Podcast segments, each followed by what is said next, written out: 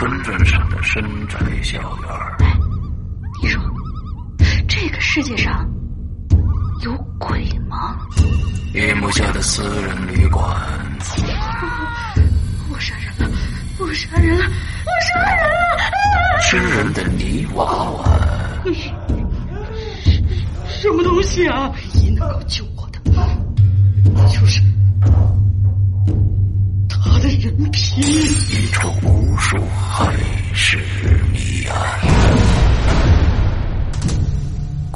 天为你带来蒋家小院作者清水衙门，由龙鳞播讲。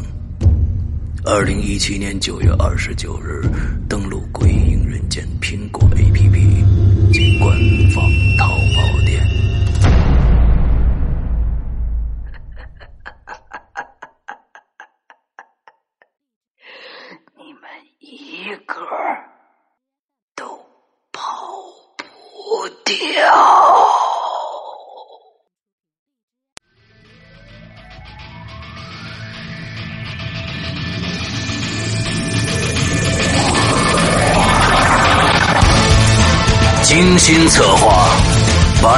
布局，时间与空间的轨迹，生命终止前最灿烂夺目的推理。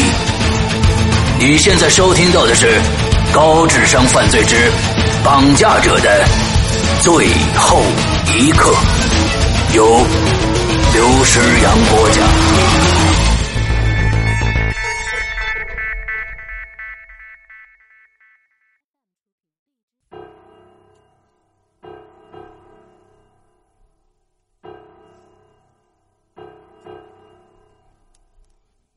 我站在洞口旁边啊，向上看了半天，没找到安全的攀爬路径，手机呢也没信号了。这些我倒不担心，注意到我一去不复返，杨森肯定会派人四处寻找的，自然会来到地下室。可到底刚才是谁把我推下来的呢？我的眼前浮现出了薛凯的面孔，除了他之外。我实在想象不出还有谁能干这种事儿，但是为什么呢？既然现在被困在这儿，我索性坐在地上了，重新整理思绪。这一连串的绑架勒索留下的疑点实在太多了，从门上的炸弹到保险柜里的骗局，直至立交桥上的图穷匕现。虽然足够精密，但实在太过复杂了。稍有一个差错，犯人的图谋便会落空。能构思出这种计划的头脑，自然也会意识到，这个计划本身是有缺陷的。这是一起足够紧凑、刺激，但可操作性并不强的犯罪。特别是最后，犯人要求把一百万汇到指定的账户，可那是一家国内的银行啊。稍有常识的人都知道，想要不留痕迹的取走这样一笔巨款而不被追查，几乎是不可能的。难道这个人另有其他的目的吗？一定是，他一定另有目的。这个时候，地板突然震动了一下，泥土掺杂着沙粒，噗噗的就落在我头顶了。我摸了摸围墙。长久的潮湿啊，把砖头腐蚀的很厉害。震动的余韵呢，促使黑色的泥土从砖缝间就冒了出来。我返回洞口寻找震动的来源。如果这里塌方了，我肯定难逃被活埋的命运呢。现在我眼睛已经逐渐适应了昏暗的环境，这次我就看到了更多的东西了。这下面的房间与上面显然不是一个时代的建筑。隔着两米多的土层，我发现呢。那是座样式古朴的木屋，从样式看来，它至少有一二百年的历史了。可为什么要把这房子埋在地下呢？哼，在想通这个问题之前，我又发现了另外一个奇怪的现象：这间木屋虽然年代久远，但丝毫没有腐蚀的迹象，家具的款式很老。成色呢，却很新，而且从房梁到地板，无一例外的都在手电的光芒下散发着乌黑的光线，黑的令人心悸呀！而就在这个时候，突然传来一声巨响，我以为打雷呢，可地面也随着这个巨响开始晃动了，莫非是地震吗？很快我便找到了答案。一阵毛骨悚然的嘎吱声后，洞边的墙壁纷纷开裂，那根隐藏的金属柱子疯狂的左右摇摆着，像是在垂死的挣扎。非但这间屋子，连培训中心的地下室也开始坍塌了。我连忙缩回头，躲过一块掉落的砖头，随后而下的是大块的水泥和砖头瓦砾。洞口的光芒瞬间就消失了，他被堵住了。难道我真的要被活埋在这儿了吗？地板倾斜的更厉害了，匍匐在墙边的骷髅散架子堆积在墙角，那个女人的尸骨也是如此，四肢和头颅不知道滚到哪儿去了，唯有躯干的骨骼依然环绕着那根铁棍来回的摆着。这时，一个硬邦邦的东西就落在后边了。砸在了我的后脑勺上，疼得我差点晕过去。我掀开一看，是那幅女人的画像，别在胸前的手电光芒微弱，让她的面孔显得越发的狰狞可怖。墙壁渐渐出现裂纹，这里随时都有可能坍塌。我紧张的用目光搜索，发现出口右侧的墙上有一块地方，裂纹格外的密集。情急之下，我拔出铁棍，抡圆了砸了过去。砖头坍塌，一个圆形的通道啊，正在被旋转的砖墙堵住。我纵身就跳进去了，摔的是眼冒金星，但心中长长出了一口气。伴随着巨大的坍塌声，我走出了通道，推开隐蔽在草丛中的暗门。我发现呢，自己居然站在培训中心后身的山坡上。天地下，培训中心的墙壁裂成了两半那根黑色的金属柱子倾斜在中央，它以极其缓慢的速度倒下，与倾斜方向相反的地下传来了轰轰的闷声。我慢慢爬下山坡，穿过警车和救护车，找到了正在指挥的杨森。哎呀，谢天谢地，你没事啊！见到我安然无恙，他满脸的惊喜呀。你怎么逃出来的？这时，山顶上传来一阵喧哗，闻声看去。那座孤零零的砖房已经倒了，挖掘机的驾驶室里亮着灯，挖斗上挂了节很粗的铁链，周围守了七八个警察。哎呀，我去找绳子的时候啊，听到山顶的挖掘机开动，很快那房子莫名其妙就开始震动了。杨森解释道：“哎，那苏凯呢？”我紧张的问：“哎，放心，大家都安全撤离了，没人受伤。不行，你赶紧去找他。”杨森颇为诧异。但看到我紧绷的面孔，一声不响的照办了。接着，五六分钟过去了，他小跑着回来，见鬼了！本来把他安顿到救护车里了，可现在找不着人了。不行，您现在下达指令，立即在附近彻底搜查一遍。我咬紧了牙关，没想到还是晚了一步。接着，杨森要下命令，可就在这个时候，远处传来一阵喧哗声，我心知不妙啊，迈开大步就跑了过去了。只见吕刚耷拉着脑袋，胸前呢悬挂着一个硕大的金属盒，而薛凯的眼神茫然的抬头仰望着天空，嘴里不知道在嘟囔着什么，手里紧握着一个遥控器，手腕上的铁链与吕刚连接在了一起。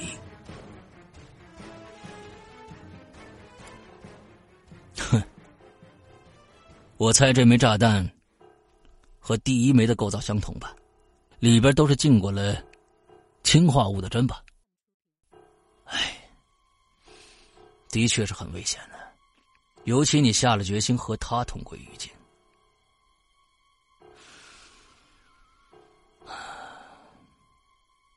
薛凯看向我，颇为意外的说：“哼。”你居然还活着！我示意周围的警察退后，向前走了几步，站在离他不远不近的位置。你是怎么抓着他的？我问道。很简单，我打电话告诉他，警察发现真相了。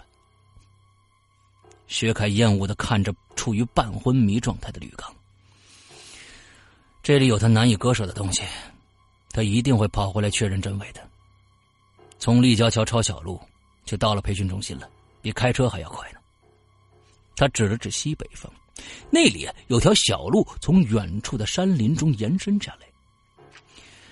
这也就是为什么我要求车辆去立交桥的另外一个原因。果不其然，我找着他了，悄悄在他背后给了他一下。好，你这倒也不算撒谎。我的确发现了真相。哼 现在你的目的达到了，相信肯定有很多话要说。我洗耳恭听。应该是你先说吧。什么？既然你没死，就该你先说。薛凯的声音越来越大了，这是你的义务。那好吧，那就先从绑架案说起吧。其实开始我不是没有怀疑过你，特别是现在回想起来，很多时间你都处在无人监视的情况下，完全有时间自导自演。这也就是你。为什么再三强调不许有人进入培训中心的原因吧？你料到吕刚会报警了，也猜到进入楼里的警察不会太多，把你从储藏室里救出来是预先想好的设计吧？一直待在那里边，后续行动便无法完成了。你在把自己锁进储藏室之前，打晕了那个女员工，把她藏到了地下室，制造了保险柜的骗局，所以更没有人注意医务室里的你了。你别放马后炮，直接说结论。”对方冷冷的说道。“好，你要支开吕刚，把他置于进退两难的境地，而且还需要一笔钱，制造出是吕刚要求建筑商开工的假象。接着，我指了指山顶，挖掘机的灯已经熄灭了。你利用吕刚的名义联系到了建筑商。”告诉他们，今天会有施工款转入，让他们立刻拆掉那间砖房。对方点了点头。没错，吕刚是个很谨慎的人，他本打算处理完一切再开工的。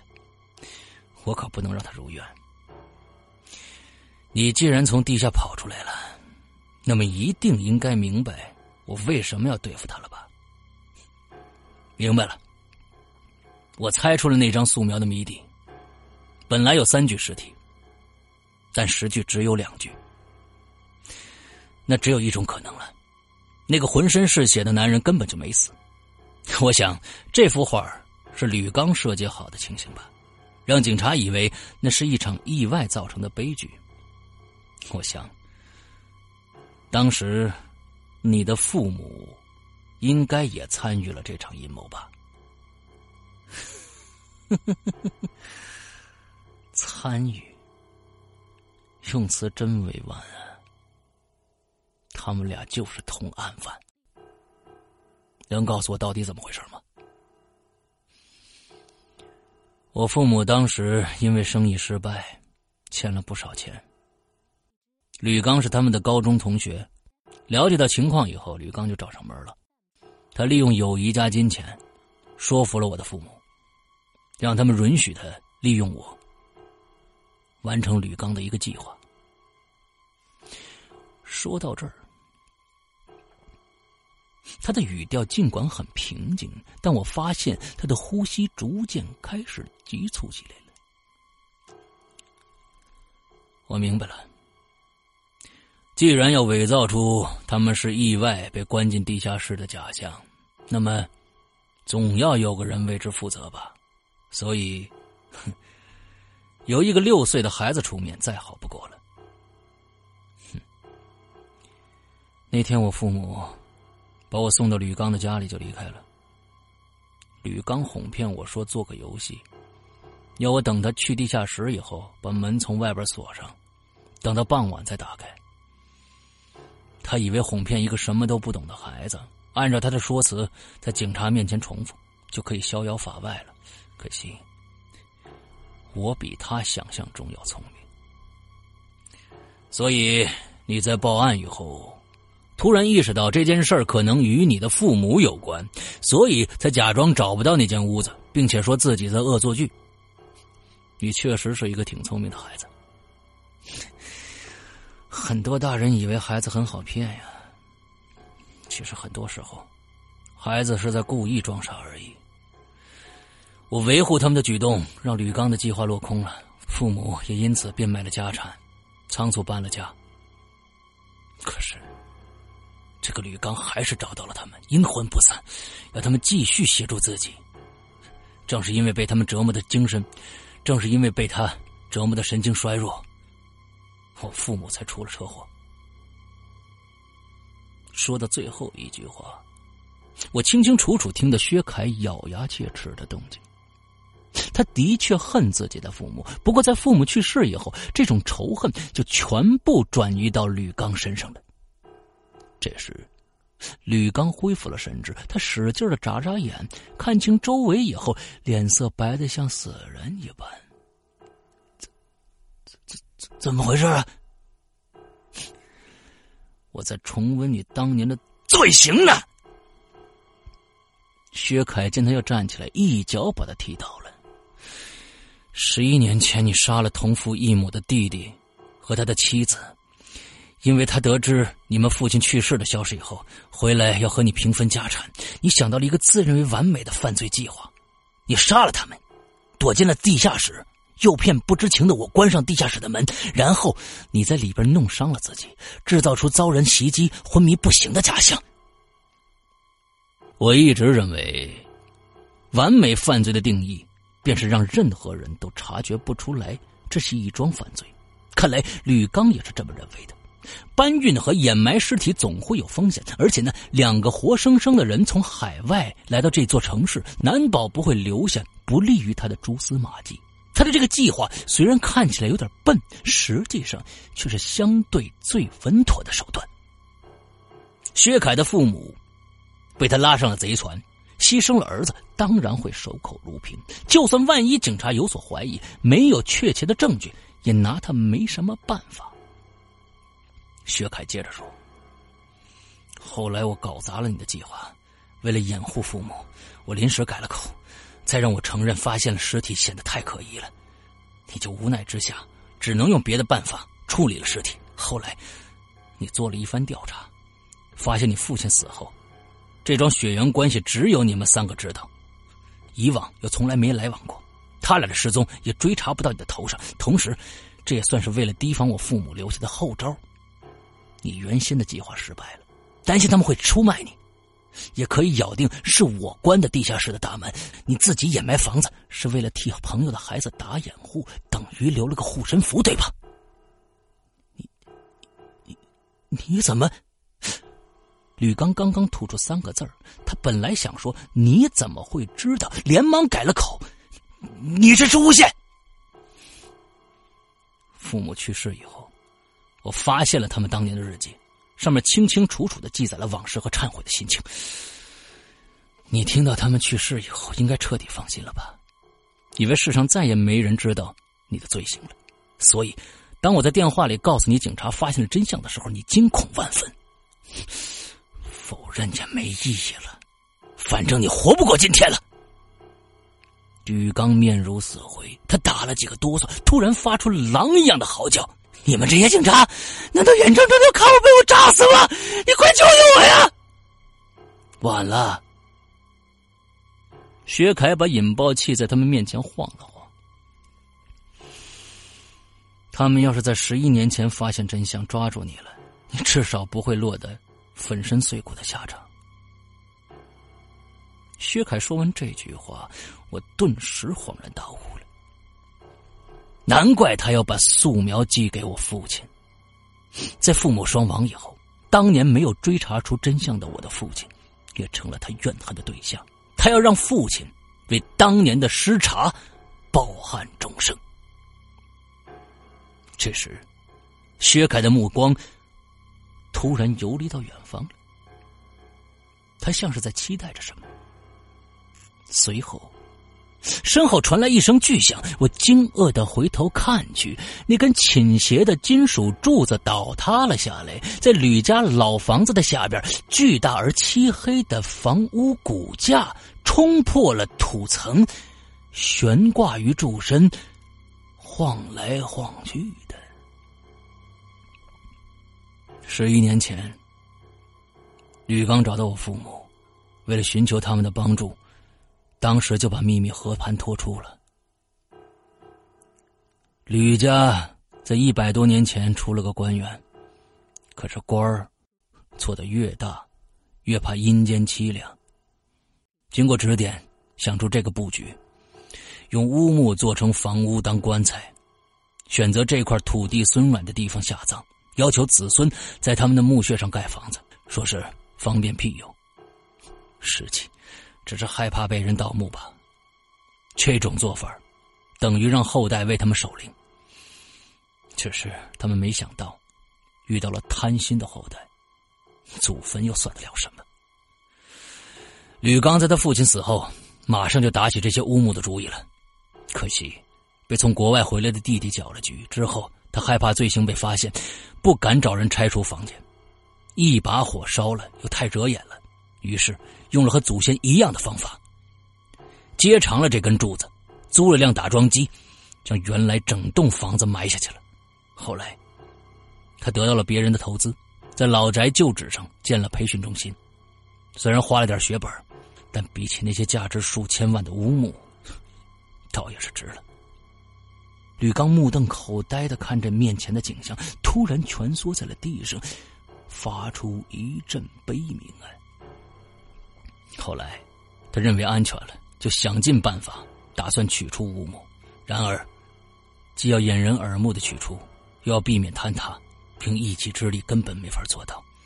所以，他又找到我父母，威逼他们再次合作。你在建楼的时候自作聪明的设计，设计了那么一个保险柜，对吧？为了在恰当的时候靠它的重力一口气砸开一条贯通的通道，可是还没使用，就发现就算砸出那个通道，大小也不够把乌木化成为灵带出去的。我的父亲是土木系出身，协助你挖了条通往地下的洞，结果毕竟人力有限，还是不能安然无恙的把乌木全部取出来。此一时彼一时啊，如今。轮到你负债累累了。前几天，你被银行下了最后通牒，急红了眼，只能豁出去了。找到建筑商，打算趁寄宿班的学生回家度周末的时候，靠我父亲之前替你设计的杠杆机关，把柱子弄倒，靠暴力强行把屋子突破地表。只要事先处理好尸体，找个借口搪塞挖掘的理由，难关就算过去了。我父母去世的时候，我装作一无所知的来投奔你，看在你收留我的份上，我帮你如愿以偿。你看，那乌木可是全出来了。这时，吕刚抖得更厉害了，连声音都发不出来了。我顿时明白了，薛凯所做的一切都是为了使吕刚彻底。崩溃，他要把自己的恐惧全部让吕刚感同身受。那间地下室是他恐惧之源，为了复仇，他躲在那儿咬牙切齿的画出了那些血淋淋的素描，以恐惧为动力，策划出了这个计划。这时，薛凯突然按下了控制器。好了，该说的都说了。还有五分钟爆炸，他冲我吼道：“你们赶紧走！”我不想死啊！我不想死啊！极度恐惧令吕刚开始挣扎了。来救他吧！哼！启动了定时器，遥控装置就没用，随你摆弄。不过想解开铁链或者拿掉炸弹，五分钟绝对不够。我连忙跑到吕刚身边，翻过那个金属盒子，背后啊有一个微型的密码锁。我偷看了吕刚设置的储藏间和保险柜的密码，门上的炸弹用的就是那个数字来解密的。你觉得这次我会不会还用这个密码呢？薛凯这是在挑衅，还是劝我知难而退呢？或者两点都有呢？在这种情况下，使用相同密码的可能性并不高。如如果用了别的密码，我根本无从猜测。可是人命关天，不容赌博呀！我的额头渗出冷汗来了。怕了吧？怕死的话就赶紧走。薛凯不耐烦的催着。我笑道：“薛凯。”我觉得你并不是一个丧心病狂的人，什么意思？想做最后的感化吗？你恨的只有吕刚。只要不对你的复仇造成阻碍，你不会滥杀无辜的。制造高速公路的事儿，这种疯狂的举动你做不出来。何况你根本没时间去埋伏。对方紧紧闭住了嘴。至于门上的炸弹。在计划完成之前，你要是被炸死，那么一切将付诸东流。刚才你说第一个炸弹解除密码和吕刚设置的保险柜密码相同，这话表面上你是说给我听的，实际上你是说给吕刚听的吧？对吧？因为我的出现是个意外，要不然跟你通话的就是吕刚了，那么吕刚便会知道炸弹的密码。和保险柜的密码相同。现在，你只能靠刚才那句话提醒吕刚了。不过，你为什么这么做呢？薛凯渐渐笑不出来了，因为按下这个密码，这炸弹才会炸。你原本的计划。是想让吕刚在恐惧中输入，在获得希望的瞬间死去，这样才能彻底满足你的复仇欲望。薛凯沉默了，可是突然间，他暗暗做了个动作，吕刚双臂一下就获得了自由。接着，吕刚疯了一般的伸手抢过了金属盒，二零二四零九，二四零九，嗨，吕刚，你清醒点大喝一声。他这么做，证明我说对了。不行了，快要爆炸了，我不想死啊！这个残忍而贪婪的男人，躯壳里只剩下恐惧了，完全失去了判断力。被逼无奈，我一拳揍在了他脸上，他翻了个白眼就轰过去了。薛凯，你才是最恐惧的那个人。接着，我把金属盒搂在了怀里。我猜。你制造了这个炸弹，就算到了时间也不会爆炸。第一个炸弹，你故意到最后一刻才告诉我密码，为的就是要掩盖你最终的这个设计。你的内心深处一直在渴望这个复仇计划失败，你非常清楚，他的成功只会把你拉向无底的深渊。你敢说邮寄那张素描的时候，你丝毫没有这种潜意识吗？薛凯瞪圆了双眼，嘴唇动了动，想反驳，可泪水却夺眶而出。此时。计时器低低的、急促的归于了终点，戛然而止。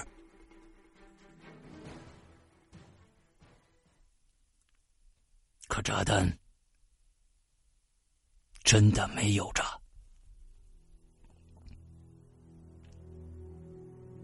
恐惧的丽珍。刺入了他们的皮肤，在血管里缓缓前行，慢慢折磨，让人忘记本性，变得面目全非。我很高兴，在这根针刺入心脏前阻止了他。我走到薛凯身边，薛凯，我替父亲对你说一声抱歉。当年没来得及发现真相，不过。这次总算赶上了。薛凯梦一般的低声问道：“你从来没有感觉害怕吗？”“ 有。”不过，唯一值得我恐惧的，只有恐惧本身。接着，薛凯垂下眼皮，似乎在咀嚼这句话。尖尖的柱子。末端散发出幽幽的黑光，看起来宛如一根巨大的魔针。它本是固定地基用的，结果却成了一根扎在人心中的恐惧之针。可它总算被拔出来了。喂，我只知道当年的老警察姓高，你叫什么名字？在被警察带走的时候，薛凯回过头来问我：“哼，我的名字重要吗？算是一个纪念吧。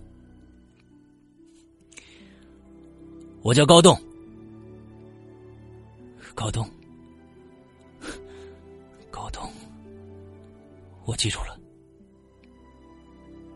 此时，夕阳西下。”余晖映在薛凯的脸侧，我看到了那脸上浮现出的是一抹笑容，而这抹笑容带着释怀与从容，而这种释怀与从容也正是我此刻的心情。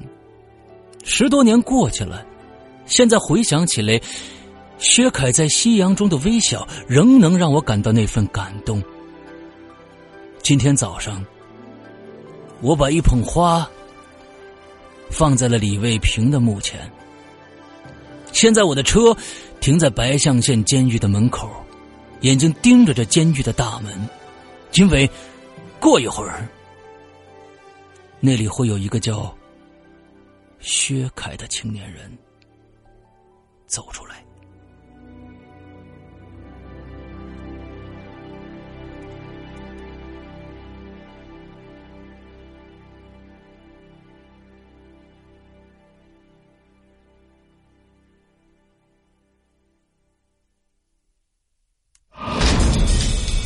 你收看到的是扬言怪谈恐怖精选，打开你的脑洞，聆听你的心动，释放你的激动。扬言怪谈每周二、周四晚九点与你不见不散。